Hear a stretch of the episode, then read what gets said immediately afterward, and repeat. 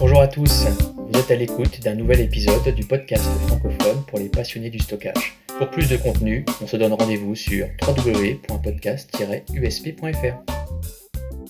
Bonjour tout le monde et bienvenue pour ce nouvel épisode de votre podcast préféré. Je suis Johan Castillo, votre hôte et votre humble serviteur pour les 45 prochaines minutes. Je sais que c'est challenging, je vous le dis à chaque épisode, mais ici, vous le savez, on aime les défis. Avec moi cette semaine, encore et toujours des intervenants de qualité et toujours aussi passionnés dans leur domaine respectif.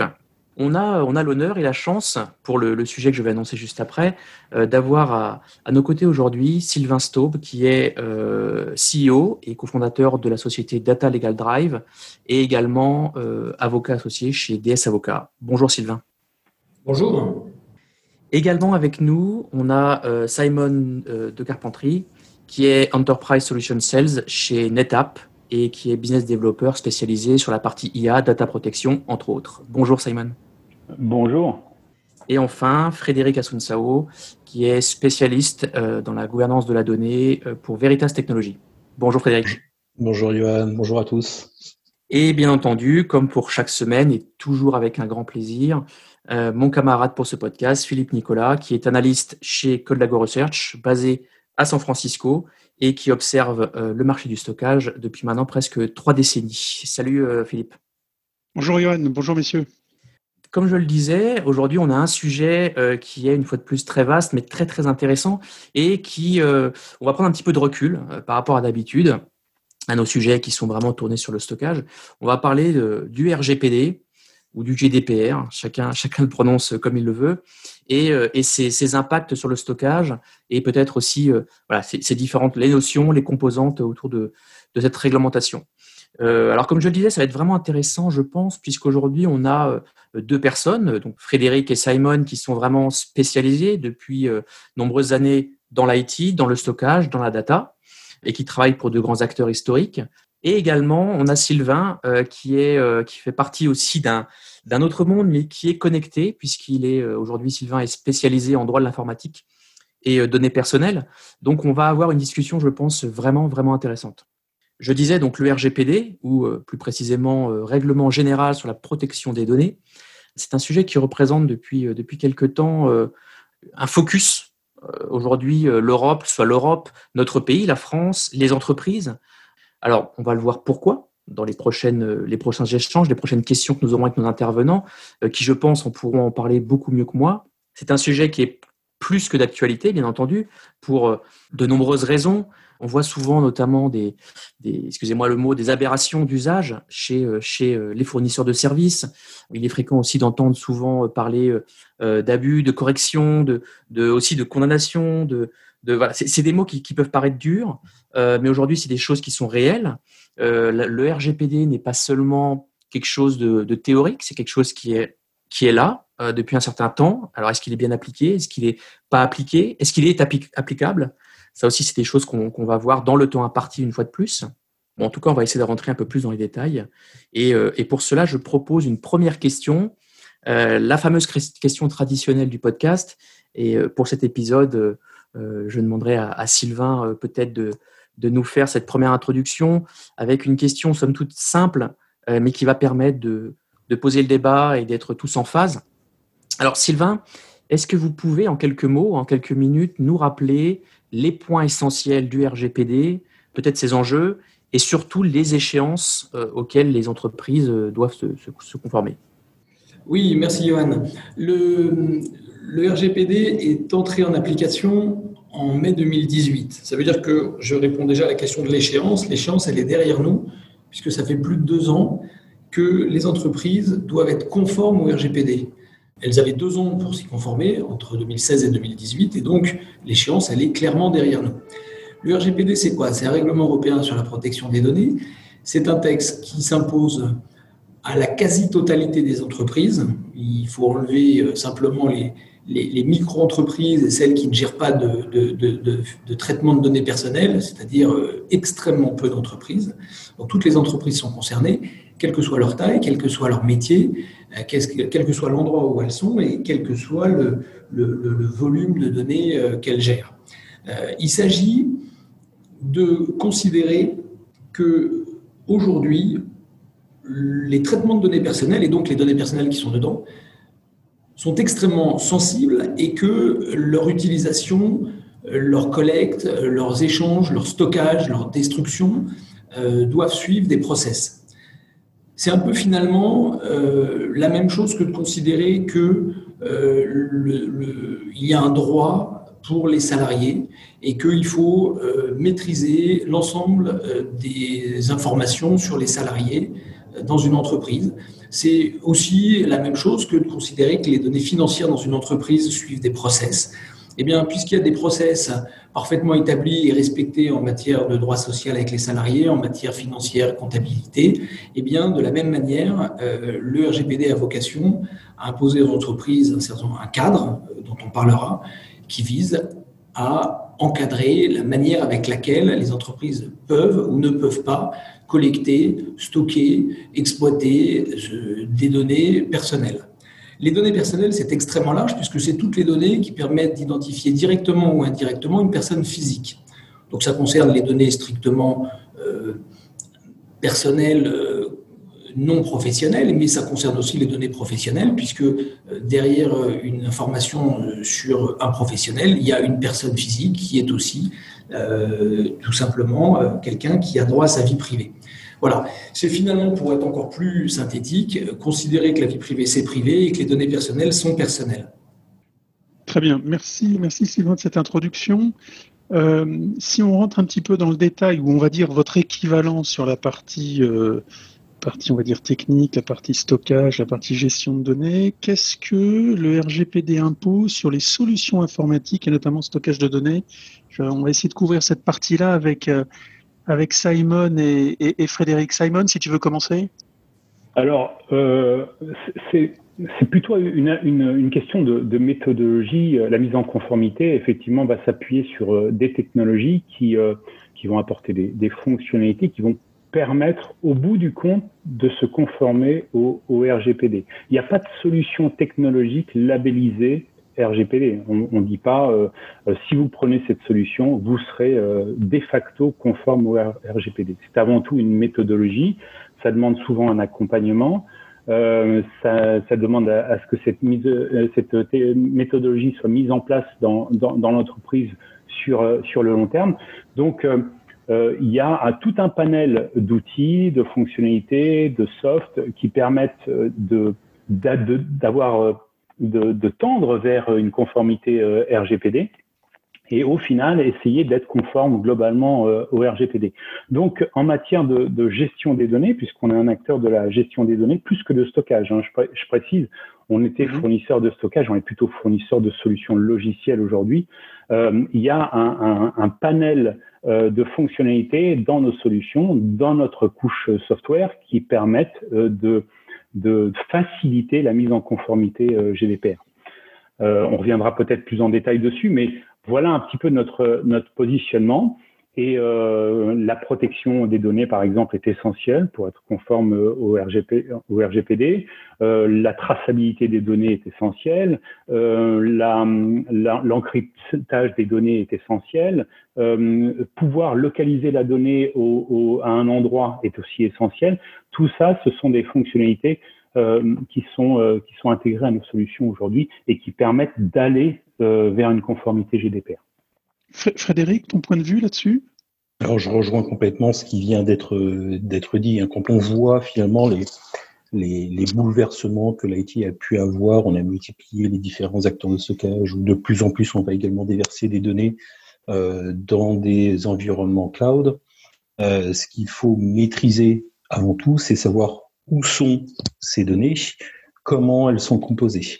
Parce que finalement, on a tellement d'informations pêle-mêle à droite à gauche, qui devient difficile pour n'importe qui de savoir par quel bout commencer. Donc la, première des bases, c'est effectivement euh, pouvoir euh, réduire entre guillemets le, le, périmètre et pouvoir se concentrer dessus. Donc euh, découverte de la donnée, essayer de la de la comprendre. Nous, on a encore il y a peu de temps parce qu'on a on a relancé une nouvelle une nouvelle étude auprès de auprès de nos clients. Malheureusement, pour ce qu'ils nous disent, c'est qu'ils nous disent que 50% de leur volumétrie qui est gérée, ben, finalement, ils ne savent pas euh, comment, elle est, euh, comment elle est constituée. Donc, ça pose effectivement un certain nombre de, de, problèmes. Il est plus simple de trouver des données à caractère personnel quand celles-ci sont structurées dans des bases de données, typiquement bah, le prénom, le nom, le numéro de, sécurité sociale ou, plein d'autres informations. Ça devient bien plus difficile quand on veut retrouver ça sur des informations qui ne sont pas structurées ou semi-structurées parce que des gens ont fait des exports au format Excel parce qu'ils avaient ces habitudes de, de, fonctionnement et qu'on retrouve ces fichiers dans les différents PC, etc. Donc, euh, essayer de réduire ce, ce périmètre et pour, pour justement poser les bonnes, les bonnes, les bonnes méthodes. Merci, euh, merci messieurs. Alors justement, vous, vous, avez introduit plusieurs notions qui sont vraiment intéressantes et j'ai une question euh, à vous poser, peut-être commencer par vous Sylvain. Justement, euh, comment aujourd'hui euh, se passent euh, les contrôles euh, pour la conformité, la mise en conformité? Qui en est chargé? Vous avez cité le mot méthodologie, enfin Simon. Je pense que c'est un mot qui est vraiment intéressant et qu'on peut peut-être développer. Mais aujourd'hui, comment co concrètement se passe le contrôle de la conformité? Qui en est chargé? Et peut-être une troisième question en une existe-t-il aujourd'hui des certifications qui permettent de dire voilà, bah, vous êtes certifié RGPD pour tel ou tel périmètre J'ai trois questions en une, mais je pense qu'elles vont, elles vont de pair. Sylvain? Oui, alors, bien sûr, il y a des contrôles, euh, et l'autorité de contrôle, c'est la CNIL en France, il y a une autorité de contrôle dans chacun des pays européens. Euh, et donc, euh, en France, la CNIL euh, fait des contrôles. D'abord, aide les entreprises, donne énormément de contenu, accompagne, mais fait aussi des contrôles et parfois sanctionne. il y a eu un certain nombre de sanctions, parfois très lourdes, depuis l'application du RGPD. Et toutes les entreprises peuvent faire l'objet d'un contrôle et d'une sanction, que ce soit des grosses sociétés ou des plus petites, et quel que soit leur domaine, que ce soit en B2B ou Lorsqu'il y a un contrôle ou une mise en demeure euh, qui peut donner lieu ou non à une, sanction, il y a euh, en général deux points qui sont particulièrement euh, vérifiés. D'abord, l'aspect purement sécurité, c'est-à-dire est-ce que l'entreprise est capable d'assurer la sécurité des bases de traitement et donc de faire en sorte que d'autres ne puissent pas y accéder ou que ces données ne soient pas utilisées à mauvais escient? Et puis, il y a un côté juridique, plus juridique, qui est euh, est-ce que ces données ont été collectées, exploitées, échangées euh, de manière légale? En d'autres termes, est-ce que l'entreprise avait euh, des raisons suffisantes de collecter ces données Est-ce qu'elle les a collectées avec la transparence suffisante auprès des personnes concernées. Est-ce que l'entreprise a utilisé les données pour les mêmes raisons que ce qu'elle a annoncé aux personnes concernées lorsqu'elle a fait la collecte? Est-ce que l'entreprise a, fait un, échange, un transfert avec un sous-traitant, un prestataire, conformément à ce qui était prévu? Et donc, en fait, est-ce que finalement, le traitement de la donnée à travers une base de données se fait de manière légale et, suffisamment transparente Ce sont souvent ces deux grands axes-là, parce que euh, l'entreprise doit être vigilante à être conforme au RGPD sur l'ensemble des traitements qu'elle qu constitue, qu'elle exploite, dans tous les domaines de son activité.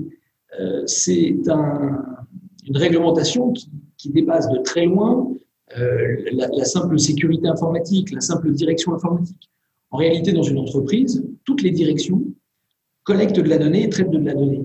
Que, que ça soit euh, la, DRH, euh, la, paye, euh, le, le, métier, le marketing, euh, le commercial, évidemment l'informatique, euh, quel que soit le domaine dans lequel on se trouve dans l'entreprise, il y a de la collecte, du traitement de données.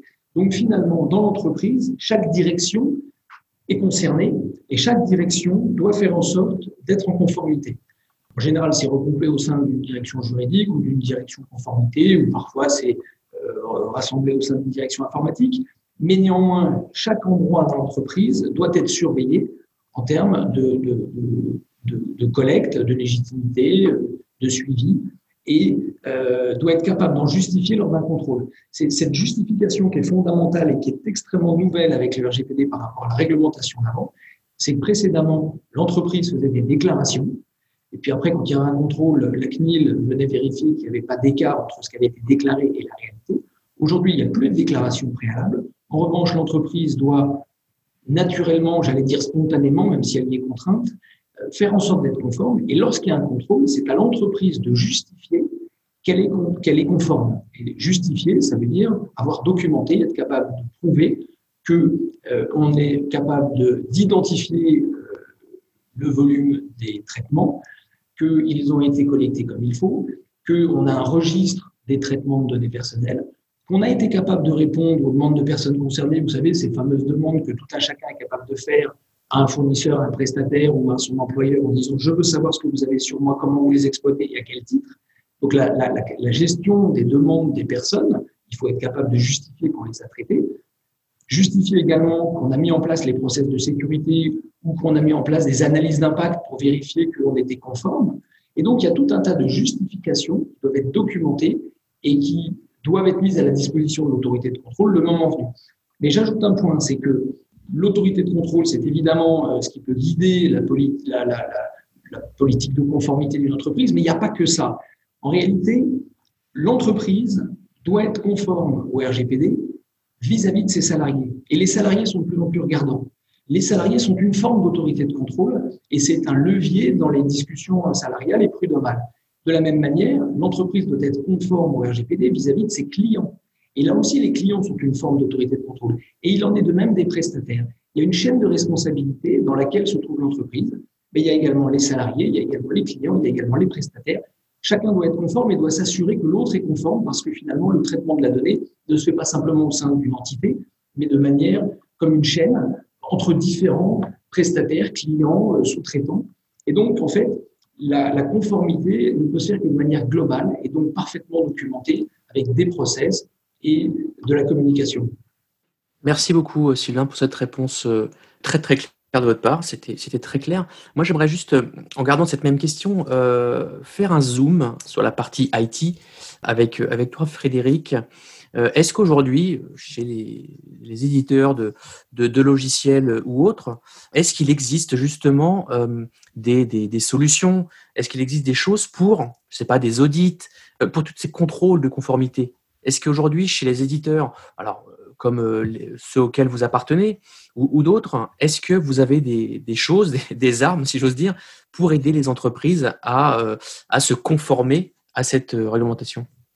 Tout à fait. Nous, généralement, on va proposer avant tout des études, des études d'impact pour, essayer d'analyser effectivement euh, l'état, actuel et proposer des préconisations donc qui vont s'appuyer sur nos technologies, sur des solutions tierces, etc. Euh, comme, comme dit euh, tout à l'heure par, par Simon, si je dis pas de bêtises, euh, on n'a pas une solution qui se veut estampiller RGPD qui permet absolument de tout, de tout gérer. C'est un ensemble d'outils qu'on va mettre et de process qu'on va mettre bout à bout. Donc nous, généralement, on va proposer effectivement des, des, des études d'impact. Je vais prendre, prendre l'exemple particulier de de, de, Veritas, on est connu comme étant le leader autour de la sauvegarde. Généralement, l'une de nos premières préconisations, ça va être de dire ne confondez pas la sauvegarde avec de la conservation long terme. Ne serait-ce que pour pouvoir justement répondre au, au, au, droit de rectification des données ou de, ou de euh, destruction de, de, de celles-ci. Si on les a dans une solution de sauvegarde, généralement, on peut juste empêcher qu'elles soient restaurées euh, on ne va pas réellement pouvoir euh, détruire la donnée. Or, on a encore beaucoup de gens qui, qui, utilisent des solutions de sauvegarde du marché, que ce soit les nôtres ou d'autres, et qui vont conserver les données à l'intérieur pendant des années et des années. C'est pas vraiment le but de ce genre de, de, de solution. Généralement, on va mettre en place des solutions de sauvegarde pour des restaurations relativement court-termistes pour faire face finalement à un besoin de, de restauration euh, de fichiers, d'une application, d'une infrastructure dans son, euh, dans son ensemble. Euh, et, et, et, donc, euh, je, ferai juste un, parallèle par rapport au, dernier podcast que vous avez euh, piloté autour du, autour du WORM. Effectivement, on voit de plus en plus de, clients qui se disent je vais tout mettre dans mon outil de sauvegarde, je vais tout mettre dans un espace de stockage WORM pour m'assurer que si demain euh, je suis victime de, de, ransomware, je puisse faire retour arrière, soit. Mais encore une fois, il vaut mieux limiter ça à du court terme. Pour du long terme, on va plutôt privilégier des solutions d'archivage qui va nous permettre également d'avoir des contrôles beaucoup plus fins et de permettre la destruction, euh, si le besoin se fait nécessaire, de, ce, de, de ces données en particulier. Sylvain, je voulais voir avec vous la partie justement audit, vérification de process, mise en place de, on va dire, d'un certain nombre de procédures. Tout à l'heure, on parlait de, on va dire même d'approche un peu historique ou ancestrale avec euh, une documentation assez fine. Est-ce que de votre côté, justement sur la partie euh, juridique, vous voyez, euh, vous voyez arriver des solutions qui seraient dédiées à ça? Autrement dit, est-ce qu'il y a un marché pour des solutions un petit peu clés en main, au-delà de, au-delà d'un service finalement, mais plutôt euh, qui se représenterait sous la forme de produits? Ah oui, alors non seulement je le vois apparaître, mais c'est ce qu'on a créé il y a deux ans et demi avec Data Legal Drive. Précisément parce qu'au-delà du service, vous avez bien raison de le, rappeler, euh, il y, a un besoin de services de conseil, d'accompagnement, euh, de consulting, c'est évident. Mais euh, tout ce conseil ne fait pas tout. Et il m'a semblé à l'époque, en, 2017, indispensable qu'il y ait un logiciel métier pour la gouvernance du RGPD, comme il y a des logiciels métiers en matière de CRM ou en matière de comptabilité. Et comme en 2017, je ne voyais pas d'outils sur le marché suffisamment euh, axés juridiques et spécifiquement euh, sur le RGPD, et que c'était des, outils plus, plus génériques qui avaient été adaptés tant bien que mal euh, au nouveau RGPD. comme je ne voyais pas les, outils qui me convenaient pour mes clients, je me suis dit qu'il fallait le développer. Et c'est pour ça que j'ai créé Data Legal Drive en parallèle de, mon activité avec mon cabinet d'avocats. Donc, il y a des outils, bien sûr, et notamment Data Legal Drive. Il n'y a pas que Data Legal Drive, on a, des, concurrents. Il y a donc un marché pour répondre à votre question. Et c'est absolument fondamental quand on est euh, chef d'entreprise ou euh, en charge d'une direction euh, plutôt concernée par cette problématique-là. c'est fondamental de chercher à digitaliser sa mise en conformité. Euh, c'est euh, une mise en conformité qui nécessite euh, beaucoup de, collaboration entre les, directions et, entre les personnes. Quand on parle de collaboratif, sans le digital, c'est quasi impossible, surtout quand une société est un minimum structurée. Donc c'est collaboratif, c'est transverse, c'est bien entendu complexe, et ça suppose de cartographier les traitements de données personnelles, faire la cartographie, c'est déjà se poser la question de savoir direction par direction, usine par usine, filiale par filiale, où sont les traitements de données personnelles. Aujourd'hui, dans la plupart des entreprises, personne n'est capable de répondre à cette question. Si vous demandez à un DRH combien il, combien il gère au sein de sa direction de fichiers de données personnelles, il n'en sait rien parce qu'il ne s'est jamais posé la question. Et c'est pareil au commercial, au marketing, dans les métiers, dans les productions, etc. Donc cartographier, c'est déjà identifier les traitements. Les traitements sont extrêmement vastes. Il y a ceux auxquels on va penser tout de suite, la base CRM, on va penser aux fichiers paye, mais en réalité, il y en a énormément euh, qu'on n'identifie pas. Donc cartographier, c'est recenser. Et recenser, ça veut dire euh, mettre dans un, dans, un, dans un logiciel l'ensemble de ce qu'on a, ce a recensé. Puisqu'après, il faut le documenter, il faut le décrire et il faut en justifier. En d'autres termes, si on travaille avec Excel, euh, PowerPoint et euh, des, réunions de travail, euh, des, workshops, on, ne peut pas s'en sortir parce que non seulement le, volume est important, ensuite il est extrêmement technique et surtout il évolue très régulièrement. Donc puisque ça doit être pérenne, puisqu'à tout moment on peut faire l'objet d'un contrôle, il n'y a pas d'autre solution que de le digitaliser. Bien entendu, il faut un logiciel métier, un logiciel qui soit dédié à la gouvernance des données. Aujourd'hui, on peut dire le RGPD, mais le RGPD, c'est un acronyme qui va disparaître. En réalité, c'est simplement la, protection des données personnelles au sein d'une entreprise et vis-à-vis de ses clients et de, ses partenaires. Donc, euh, cette, cette gouvernance au, sens large ne peut pas se faire sans un outil de métier, comme si on disait aujourd'hui à un DAF euh, d'une ETI euh, de gérer la préparation du bilan annuel avec, simplement un Excel. C'est absolument impossible. Voilà, donc euh, oui, il y, a des, outils et nous avons pour notre part créé cette, cette, plateforme, ce logiciel, en prenant en compte tous les aspects du RGPD.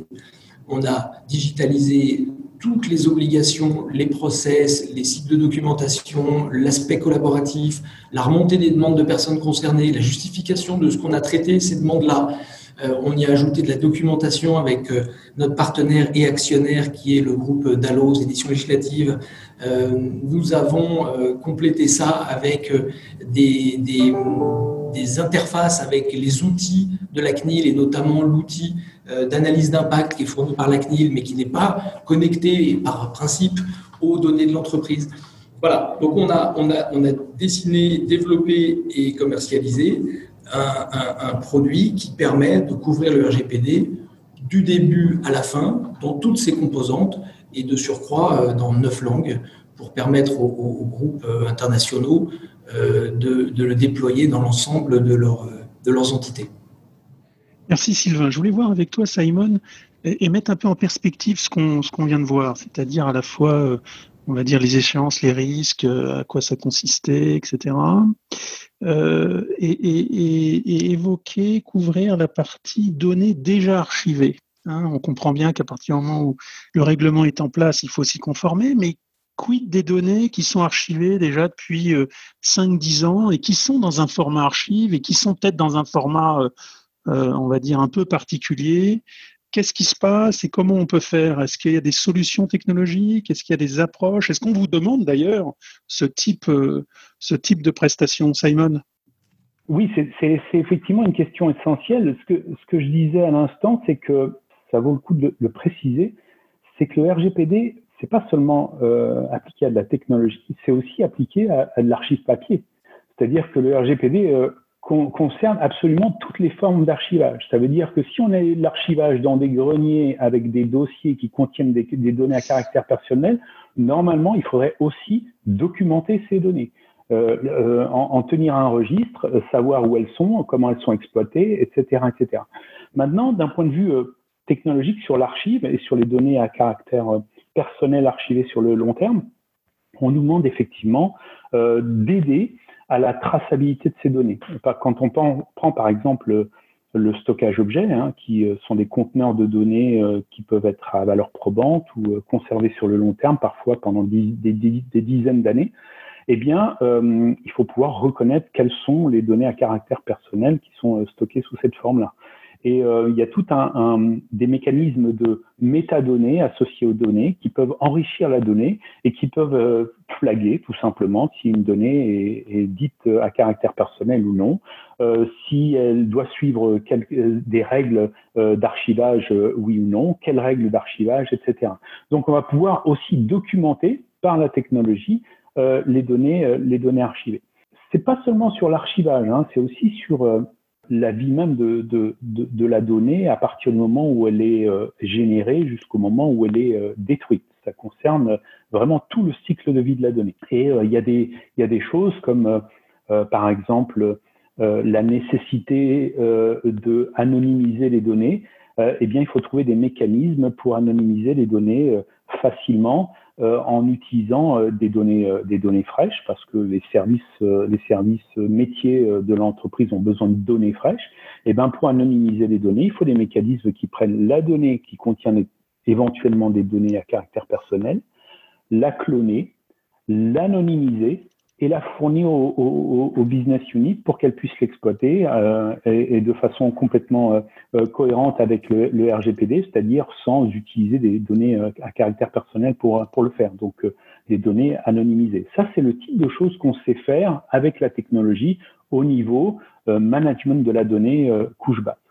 Et finalement, la technologie peut régler un, un, tas de problèmes. S'il fallait que je les classe, hein, il y a déjà la compréhension des données, c'est ce que qu'on disait tout à l'heure, savoir euh, où elles sont, c'est-à-dire les, les, tracer.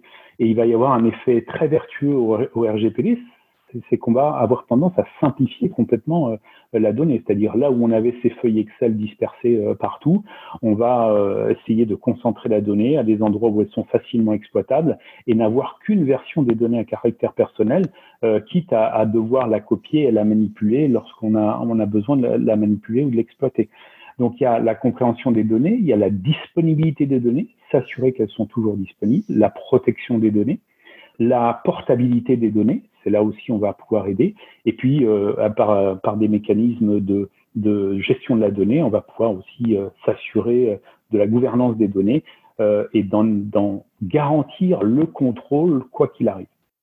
Merci Simon. Euh, Frédéric, avec toi, je voulais même prolonger un petit peu cette, euh, ma question et, la réponse de Simon en, couvrant la partie cloud, puisqu'aujourd'hui, on, on est un petit peu obligé et contraint. On peut, on, déploie pas une solution sans à un moment donné se poser la question de, le déployer, euh, de la déployer en local ou la déployer en, en mode cloud ou en mode hybride, etc.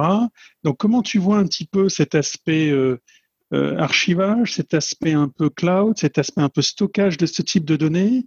Et, aujourd'hui, en, termes de gouvernance, euh, comment, comment ça peut s'articuler, sachant que euh, bah, y a la souveraineté du cloud avec un contrôle qui est souvent, qui est souvent très très limité.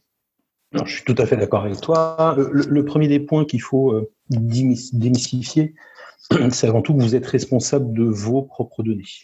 Donc à un vous êtes responsable du traitement, euh, vous êtes responsable de vos données, que celles-ci soient dans le cloud ou soient en interne chez vous. Il faut pouvoir, euh, pouvoir gérer cet ensemble de manière, euh, de, manière, de manière uniforme. Parfois, on a cette rationalité qui est un petit peu déformée chez les, chez les clients et qui se disent bah, j'ai déposé mes données chez, chez bah, les classiques Microsoft, Amazon, Google c'est eux de gérer ce, problème-là. C'est absolument pas le cas. Peut mettre en place également des garde-fous pour, euh, justement assurer ça. Euh, mais ce qui est intéressant, c'est qu'on voit également certains de nos clients qui vont plus effectivement faire confiance à des partenaires locaux euh, parce qu'il y a toujours ces problèmes d'extraterritorialité des lois. Ils vont peut-être pas faire confiance justement à des GAFAM qui sont très, euh, très nord-américains, et vont plutôt décider de dire bah, je vais privilégier tel partenaire euh, en Europe ou, ou en France particulièrement, parce que justement, ils vont m'assurer une souveraineté des, euh, des, des données, du coup, j'ai pas des problèmes géopolitiques qui peuvent naître euh, demain et qui euh, vont mettre à risque un certain nombre de mes, euh, de mes données. Donc on a effectivement ces, ces législations qui sont posées aujourd'hui, la GDPR, qui vont évoluer demain, c'est le principe même de la, de la politique. Et donc certains effectivement se disent bon bah ok, je vais déposer mes données en cloud, je veux faire confiance à un acteur en particulier. Mais il faut également que j'essaye d'anticiper, c'est toujours très compliqué euh, également dans, dans l'informatique, d'anticiper l'avenir et de et de limiter des frictions euh, qui, qui pourraient naître demain. Et donc certains vont plutôt privilégier des partenaires localisés. Et on voit hein, que ce soit Microsoft, AWS, qui depuis euh, opère des data centers pour Azure et pour Web Services en France, en Allemagne, spécifiquement pour, ces, euh, pour, ces, euh, pour répondre à ces, à ces besoins. Merci Frédéric. Alors, avec vous Sylvain, j'aimerais j'aimerais également, on l'a pas évoqué depuis le début, mais aujourd'hui le RGPD est quelque chose de concret. Hein. Je pense que je pense qu'avec vos différentes interventions, euh, on l'a on l'a quand même bien compris. Aujourd'hui, quels sont les risques de non-conformité pour un fournisseur, pour une entreprise euh, vis-à-vis du RGPD Déjà, je rappelle à nouveau qu'il euh, y a trois risques. Il y a le risque vis-à-vis des clients et des fournisseurs. Et c'est un vrai risque commercial et d'image. Aujourd'hui, il y a des appels d'offres dans lesquels on ne peut pas rentrer ou dans lesquels on est sûr de ne pas être retenu si on n'est pas capable de justifier de sa conformité RGPD. Ça, c'est un risque. C'est un risque fondamental, immédiat, euh, directement lié au chiffre d'affaires, aux parts de marché. Il y a un risque avec les salariés, et c'est pas négligeable du tout, puisque euh, c'est un levier fondamental dans les discussions salariales et, voire prud'homales. Et puis enfin, c'était peut-être ça le sens de votre question, il y a le risque de sanctions on a parlé tout à l'heure avec l'autorité de contrôle française qu'est la CNIL. Et là, les sanctions, elles, sont, lourdes, puisque, par exemple, fin juillet dernier, la société Spartou, qui est un site de, vente en ligne de chaussures, a été condamnée à 250 000 euros.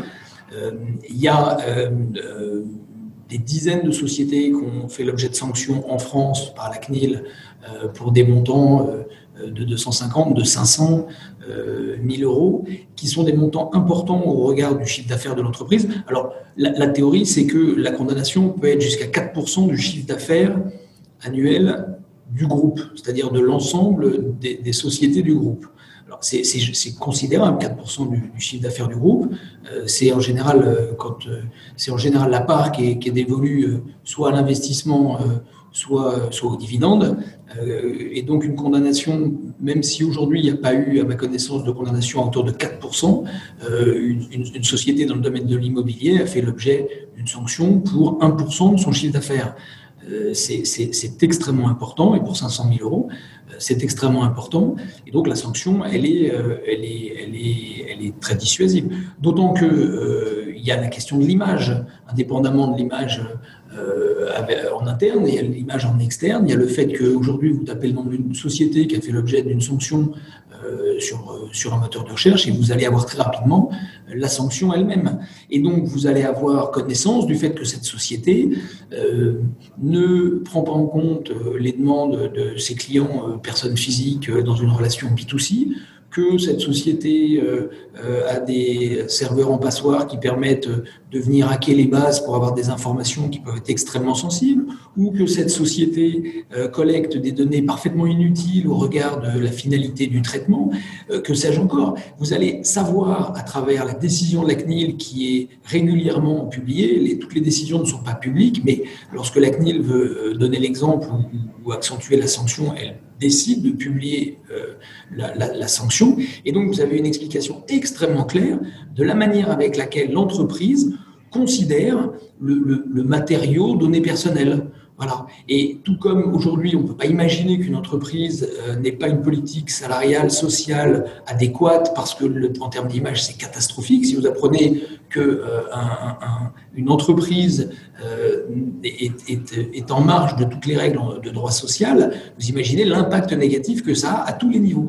Ben, de la même manière, nous nous rendons compte, quand je dis nous, c'est tout le monde, parce que nous sommes tous des, personnes physiques, des citoyens, des salariés, des clients, et, on a tous affaire à, des, prestataires euh, de, vente en ligne, euh, dans l'immobilier euh, et, dans tous les domaines. Quand, vous allez à l'hôpital, vous avez envie de savoir que les données personnelles de vous-même ou de, vos proches sont collectées comme il le faut et sont sécurisées comme il le faut. Quand vous louez un véhicule, quand vous utilisez votre carte bancaire pour faire un achat en ligne, que sais-je C'est-à-dire que dans la vie de tous les jours, nous sommes concernés en tant que, que, personnes concernées, c'est-à-dire que personne à, protéger, nous, sommes sensibilisés à ça. Et donc quand on est de l'autre côté, c'est-à-dire côté de l'entreprise, forcément on se rend de plus en plus compte qu'on a tout intérêt à protéger euh, la vie privée, les données personnelles des gens sur lesquels on a des informations, que ce soit des salariés, des clients, des fournisseurs, parce que nous pourrions être de l'autre côté. Et moi j'observe que le, le, RGPD... Euh, euh, est, repris euh, dans d'autres pays, euh, la, Californie et, beaucoup, beaucoup de, grands pays finalement se rapprochent de cette réglementation européenne et que plus généralement, il y a un mouvement général de prise en compte par tout un chacun de l'importance de la privacité. et, donc, que ce mouvement me semble inéluctable et que ne pas rentrer dans ce mouvement et ne pas faire en sorte d'avoir, au-delà même d'une conformité RGPD, une éthique de la data, eh bien, c'est catastrophique en termes d'image et donc potentiellement, euh, évidemment, de, chiffre d'affaires. Voilà, je pense que le risque euh, euh, qui était au centre de votre question, il est, il est déjà à ce niveau-là. Merci beaucoup Sylvain. J'aimerais prolonger euh, la discussion et évoquer euh, le périmètre du RGPD. Alors on parle depuis, euh, depuis le début de la discussion de données personnelles et donc plutôt orientées B2C. mais aujourd'hui, est-ce qu'il existe un équivalent sur les données professionnelles, donc plutôt pour des modèles B2B par exemple Pardon, je, je, je vous en prie, allez-y. Mais bien entendu, parce que en réalité, B2B, B2C, c'est bien euh, dans, certaines explications quand on veut définir certains modèles. Mais en matière de données, il n'y a, pas tellement de B2B, B2C. En réalité, une donnée personnelle, euh, comme je disais, c'est une donnée qui identifie directement ou indirectement une personne physique. Que cette personne physique soit un consommateur ou que cette personne physique soit un acheteur dans une société ou euh, un, directeur marketing ou euh, un responsable comptable, ça n'a aucune incidence. Euh, en réalité, euh, on pourrait exclure du périmètre les données génériques. Effectivement, contact at société.com n'est pas une donnée personnelle. Mais aujourd'hui, l'enjeu n'est pas sur cette euh, information-là. Euh, savoir comment on traite contact à société.com n'a aucun intérêt. On ne sait pas qui y a derrière. Parce qu'on ne sait pas qui y a derrière, c'est pas une donnée personnelle, mais en même temps, c'est parce qu'on ne sait pas qui y a derrière que ça n'a aucun intérêt. Donc, quand vous avez le, le, nom ou le prénom plus le nom, euh, ou même dans bien des cas simplement les initiales d'une personne avec l'arrobase et derrière le nom de la société, vous savez qui c'est. Et pour autant, c'est un professionnel qui agit en tant que professionnel. Mais ça le concerne en tant que personne physique, et donc c'est une donnée personnelle. Donc la relation B2B, elle est fondamentale. Et, en réalité, euh, il y a autant de collecte de données auprès de clients, personnes physiques, qu'il y a de collecte de données auprès de, personnes en tant que professionnels de leur domaine. Les relations entre un client et un fournisseur, un client société et un fournisseur, c'est du B2B. Et il y a des flux de données personnelles. Et derrière, vous pouvez accéder. Prenons un, exemple. Quand un annonceur fait une campagne marketing et qui passe par une agence qui elle-même passe par euh, un routeur, euh, eh bien en fait, vous avez des flux de données au bout du flux de données, il y a peut-être des individus qui sont ceux qu'on va essayer de cibler, mais en réalité, vous avez des transferts entre différentes sociétés. Euh, quand vous avez la liste de tous vos clients dans un CRM, vous avez en fait des centaines, des milliers de personnes physiques qui ne vous intéressent qu'en tant que professionnels. Vous intéresse absolument pas euh, de, de, connaître leur vie privée, mais vous avez une information personnelle sur des gens qui sont des professionnels. Voilà, donc la notion de B2B, B2C, elle n'intervient pas dans le périmètre. Et en réalité, c'est simplement la définition de départ qu'il faut retenir, c'est-à-dire toute donnée qui permet d'identifier directement ou indirectement. C'est évidemment l'adresse email, le numéro de téléphone, mais également le, évidemment le numéro de sécurité sociale, la plaque d'immatriculation, un matricule euh, et énormément d'éléments qui permettent euh, une photographie, l'enregistrement de la voix. Il y a énormément d'éléments qui constituent des données personnelles. Merci Sylvain. Simon, je crois que tu voulais intervenir. Oui, je, voulais intervenir parce que euh, en, donnant, euh, en revenant quelques années en, arrière, euh, il y a quelques années, quand on gérait ces données, on les gérait un peu en silo. C'est-à-dire que chaque, chaque système avait, avait, ses outils de management, on, gérait ces données, et puis on ne se posait pas trop la, la question finalement du, du mouvement de la donnée à l'intérieur de l'entreprise, chacun faisait ses copies, etc. Euh, ce, ce dont on s'aperçoit avec le RGPD, c'est qu'effectivement, on va vers un modèle plutôt simplifié, mais on, va aussi vers un système de management des données global, systémique. Il y a une obligation. C'est comme si, en termes de management des données, on avait dû prendre non pas un, un système par silo, mais un système global qui avait pris l'altitude sur les données, quels que soient les choix d'infrastructure, euh, que les clients ont fait. Et c'est ce qu'on appelle euh, chez nous euh, la data fabrique en fait. une data fabrique, c'est une façon de gérer les données de façon globale, quel que soit l'environnement dans lequel on exploite ces données. Parce qu'il faut aussi prendre en compte un, aspect, c'est que c'est une contrainte, mais il faut que ce soit aussi une opportunité pour certaines entreprises, pour les entreprises, et c'est aussi le fait qu'il ne faille pas, il ne faille pas bloquer l'innovation. C'est-à-dire qu'on doit toujours pouvoir innover, utiliser le cloud public, utiliser le cloud privé, utiliser les infrastructures on-prem, pouvoir exploiter les données. Je pense, on parlait de big data tout à l'heure et d'analytics. On sait que c'est, quelque chose d'extrêmement important. Il faut pouvoir exploiter ces données.